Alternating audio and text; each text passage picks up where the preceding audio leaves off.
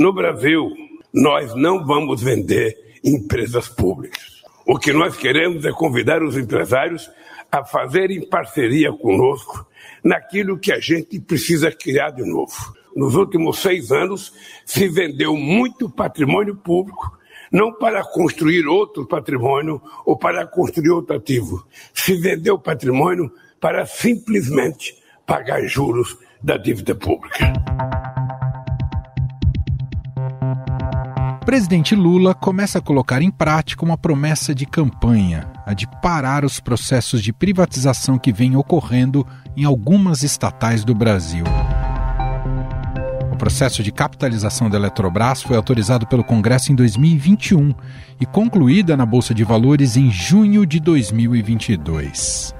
A Eletrobras teve o processo de capitalização concluído na Bolsa de Valores brasileira. Foi a maior oferta pública de ações da companhia do ano, o que deve atrair novos investimentos para a empresa. Na última sexta-feira, a Advocacia Geral da União entrou no Supremo Tribunal Federal com uma ação para barrar pontos da privatização da Eletrobras. O governo questiona as partes da lei da desestatização da Eletrobras que tratam sobre o poder de voto dos acionistas. O poder público tem hoje 43% das ações ordinárias da Eletrobras, mas após a desestatização, seu peso na proporção de votos foi reduzido. A União tinha, antes da privatização, 62% das ações ordinárias, ações com direito a voto na companhia. Depois da privatização desse processo que foi concluído em junho de 2022, a participação da União, BNDES e BNDES Par somadas foi reduzida para pouco mais de, 41, de 40%. Qual que é o problema? As cláusulas definiram que o direito a voto só pode ser exercido até o limite de 10%.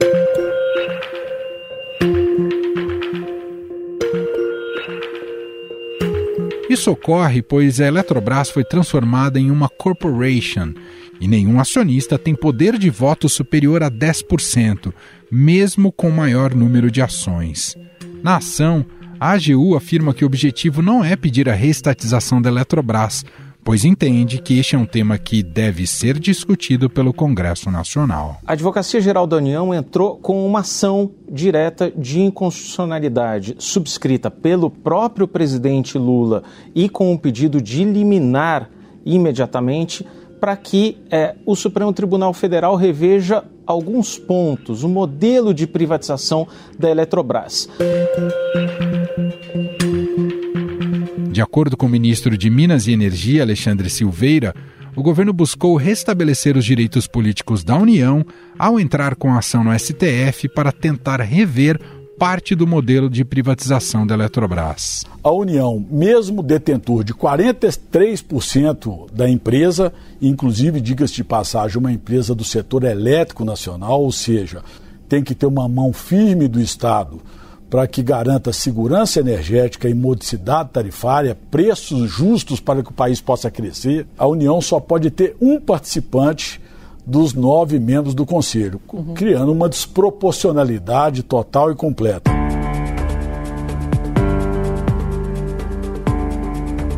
Ontem, a Eletrobras se pronunciou a respeito da ação da Advocacia Geral da União no Supremo Tribunal Federal.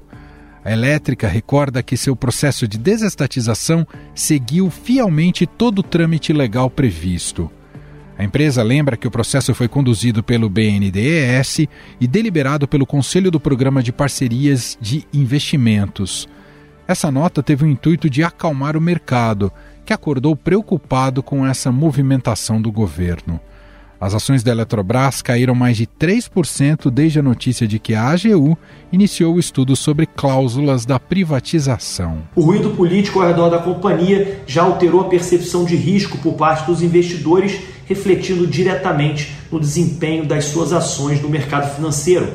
Desde o início de 2023, de 2 de janeiro a 23 de março, a ação da Eletrobras registrou uma desvalorização de quase 25%.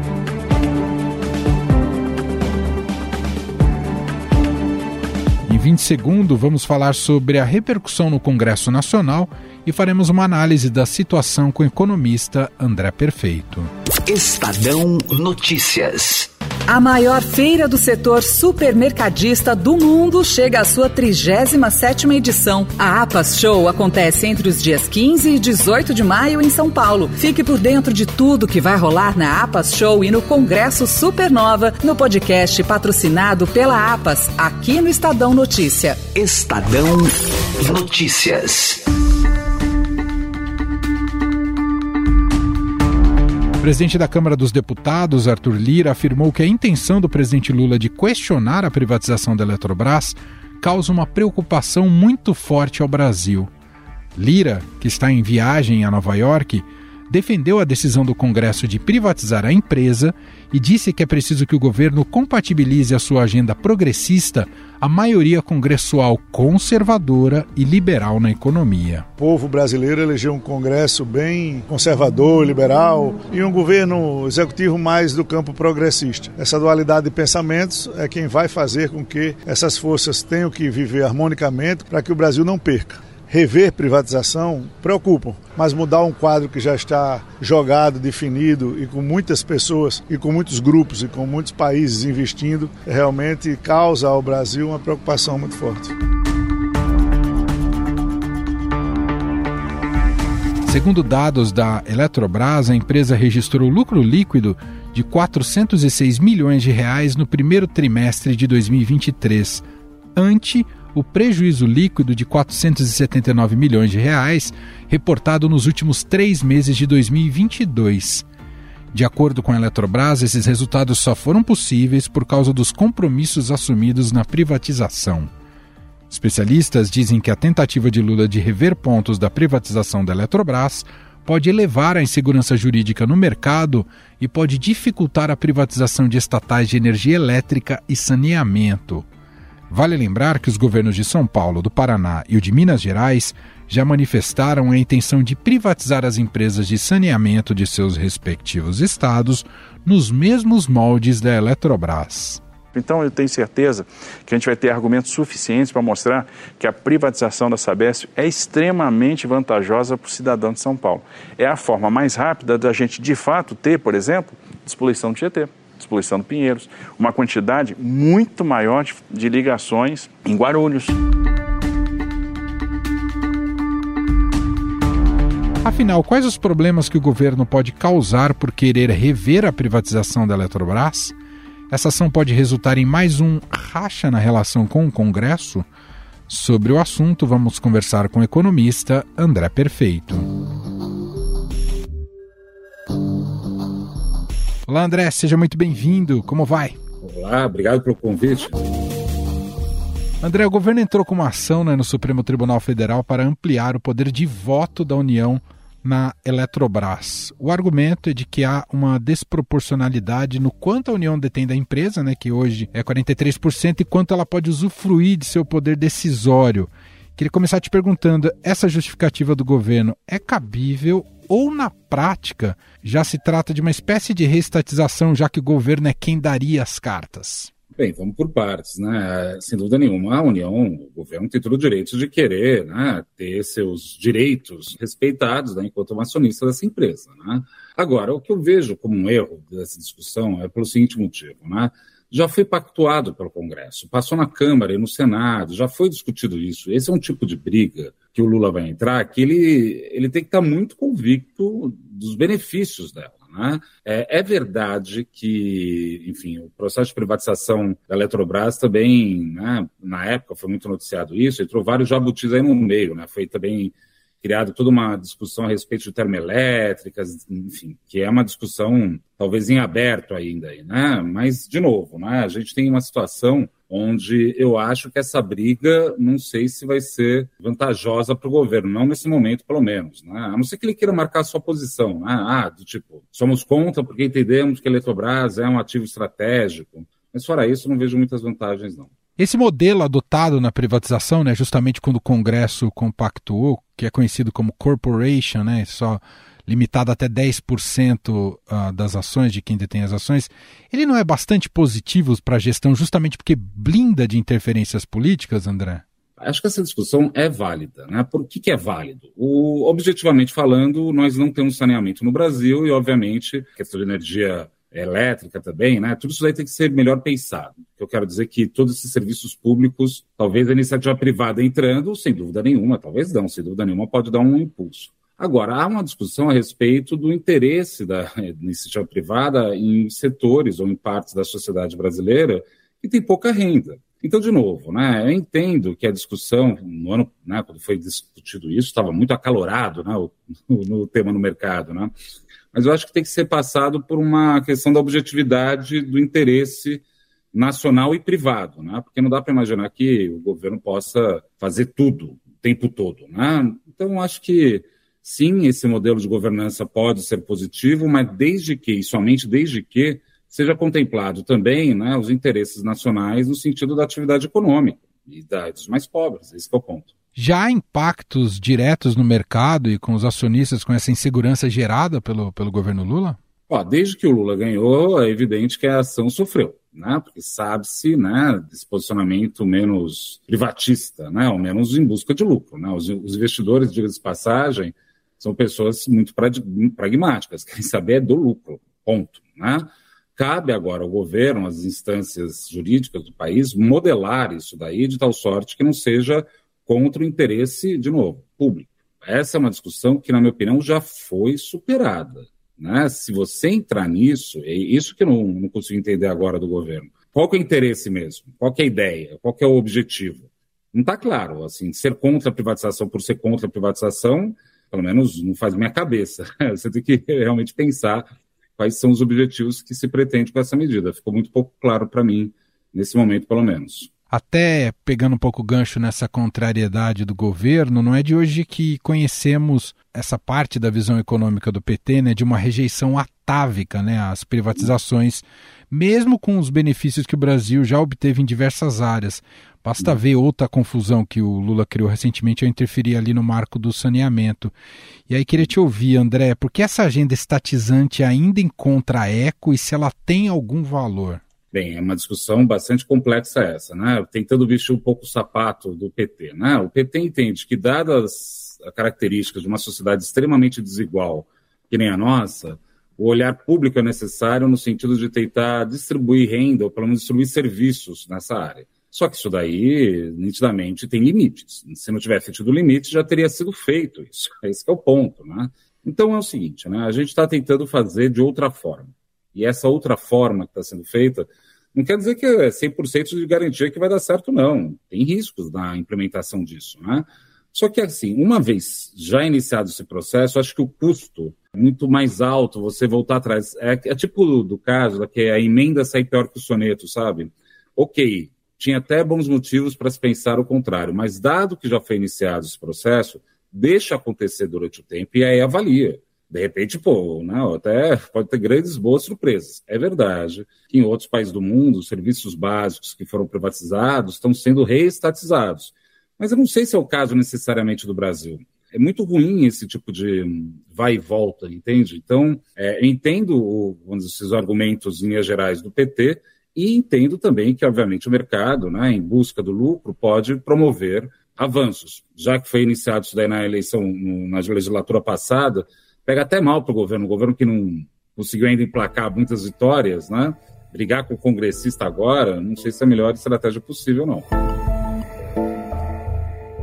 E a longo prazo, o recado para quem investe no Brasil é muito ruim, né? Em relação a esse vai e vem, não é, André? Claro que é. Né? Tem aquela brincadeira. No Brasil, até o passado é incerto, né? No sentido de que às vezes são determinadas certas coisas e depois são alteradas essas mesmas certas coisas, né?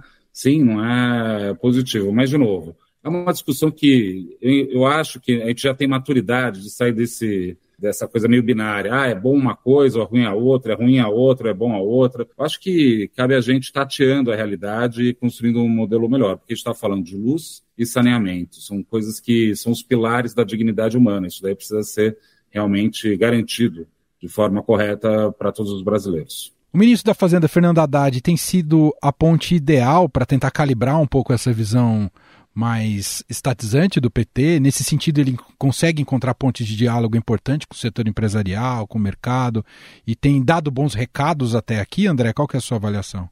Olha, eu acredito que sim, né? É, porque, assim, vamos dar um passo atrás. O Lula ganhou, Né? E o fato do Lula ganhar quer dizer que a vontade popular expressa urna implica certas, certas diretrizes, certos vieses. Né? Então, é, por que eu estou falando isso? Porque também achar que o mercado vai determinar exatamente sempre o que se quer é não imaginar que a gente vive numa democracia. Tem isso, né? Dito isso, né, dentro dos nomes do PT, o Lula tem dado mais moral para o Haddad do que para a Glaze. Apesar de. Ele, ele fala junto com a Glaze e assina junto com a Haddad. é isso, né? Cá entre nós, a presidente do PT, a Glaze Hoffmann, é uma presidente de um partido de esquerda. Não, não esperaria nada diferente dela, né? Agora, o Haddad tem realmente tentado de uma forma bastante serena, né? O que eu gosto do Haddad é que ele é uma pessoa calma, né? não é alguém que é de arrobo, que vai lá e quer falar alto, quer colocar. Não, ele está falando, está negociando, está vendo. Enfim, eu acho um bom perfil. Agora, de novo, né, isso daí implica dizer uma série de tentativas que não necessariamente vão ter sucesso. O futuro, por definição, é incerteza pura, né? Agora, eu acho que ele está fazendo um, que nem a gente fala no mercado financeiro, um médio, né? Ele está fazendo um preço médio de posições petistas e do mercado da Faria Lima. Acho que nesse sentido vejo com bons olhos, sim. A gente falou aqui de obstáculos que o governo criou para si nesse início de gestão, tanto o marco do saneamento, né, que já foi derrubado aí, os vetos foram derrubados na Câmara. Estamos tratando aqui de Eletrobras.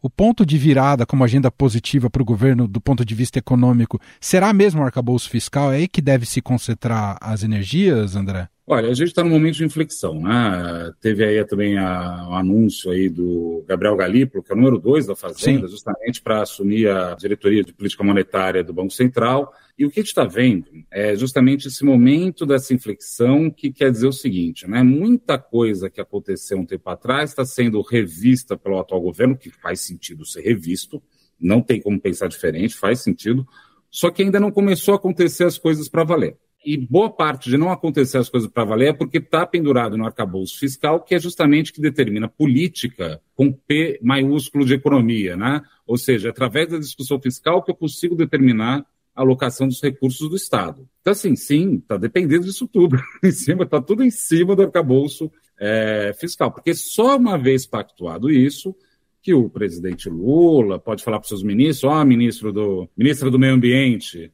Ó, você tem essa verba para isso, olha, ministra da Saúde, você tem essa verba para isso. Só depois de decidido isso, você consegue realocar os recursos. Então, é, a política fiscal é política para valer. Né, dentro do ponto de vista economista é ali. Então, sim, está dependendo disso, mas o prognóstico é positivo. Né? A gente vê que existe uma, um entendimento, uma boa vontade para aprovação desse arcabouço. Só para fechar, é como se a gente tivesse nesse momento ainda dirigindo com muita neblina à frente, é isso? A gente pode fazer essa essa metáfora, André? Olha, eu não sei se está com muita neblina na frente, mas dentro do carro alguém derrubou Coca-Cola no banco de trás, está aquele momento que olha para trás, meu Deus, o que está acontecendo? Aí perde a direção. Entendi. Por que eu digo isso? Porque a perspectiva, nitidamente, de corte de juros. Uhum. Então, assim, a gente sabe mais ou menos para onde vai, a gente sabe que mais ou menos está crescendo, a gente sabe disso. Só que dentro do carro mesmo, né, o motorista e os passageiros se estrearam ali, né? Eu espero que o Haddad, que está no banco de carona ali do lado do Lula, né, consiga meio que segurar o pessoal. Não, calma, deixa que eu resolva aqui, esse tipo de coisa. Mas eu acho que, de novo, o, o cenário é benigno, em alguma medida, né? É juros mais para baixo, sem dúvida nenhuma, e não é porque o Lula insistiu, é porque tem espaço para cair e a perspectiva de algum crescimento econômico ao longo de 2023. Muito bem. Esse André Perfeito, economista, gentilmente aqui atendendo a nossa reportagem.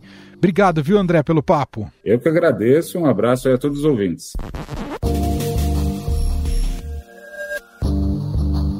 Estadão Notícias. E este foi o Estadão Notícias de hoje, terça-feira, 9 de maio de 2023. A apresentação foi minha, Emanuel Bonfim. Na produção, edição e roteiro, Gustavo Lopes, Jefferson Perleberg e Gabriela Forte. A montagem é de Moacir Biasi e o nosso e-mail podcast@estadão.com. Um abraço para você e até mais.